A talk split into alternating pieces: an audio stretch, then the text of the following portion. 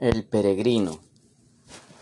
Este apasionante relato narra las peripecias del peregrinaje de Paulo Coelho por el Camino de Santiago, en compañía de su guía espiritual, el misterioso y enigmático Petrus.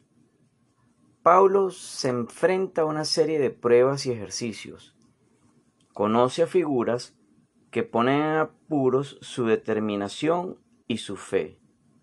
Sortea peligros insidiosos y tentaciones amenazadoras.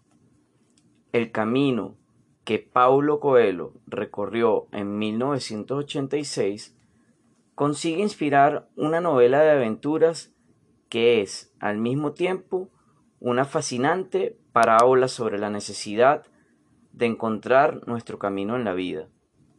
El peregrino, Diario de un mago, es la primera novela de Paulo Coelho y un título fundamental para adentrarse en su obra. Muchas gracias. Como siempre, los invitamos a explorar este grandioso título y el cual podrán adquirir a través de nuestra tienda. Muchas gracias.